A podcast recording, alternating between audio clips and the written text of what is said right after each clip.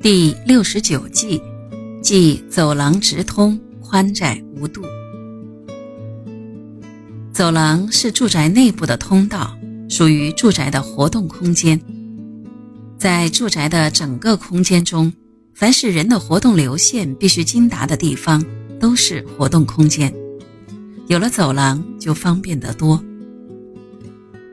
设置走廊有以下的四条原则：第一，是宽度，一般宽度要控制在九十公分左右，最高为一点三米。如果宽度超过一点八米的走廊，则视为缺，属凶相。补救的办法是缩小宽度。第二是长度，一般要控制在整个住宅长度的三分之二以内。如果走廊一通到底，把一个家庭分隔成两半儿。就象征着家庭的分裂崩溃，也属凶相。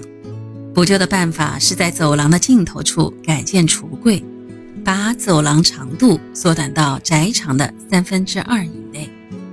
第三是方位和走向，东走廊、东南走廊、南走廊、西南走廊，采光和通风都比较理想，其他则较差。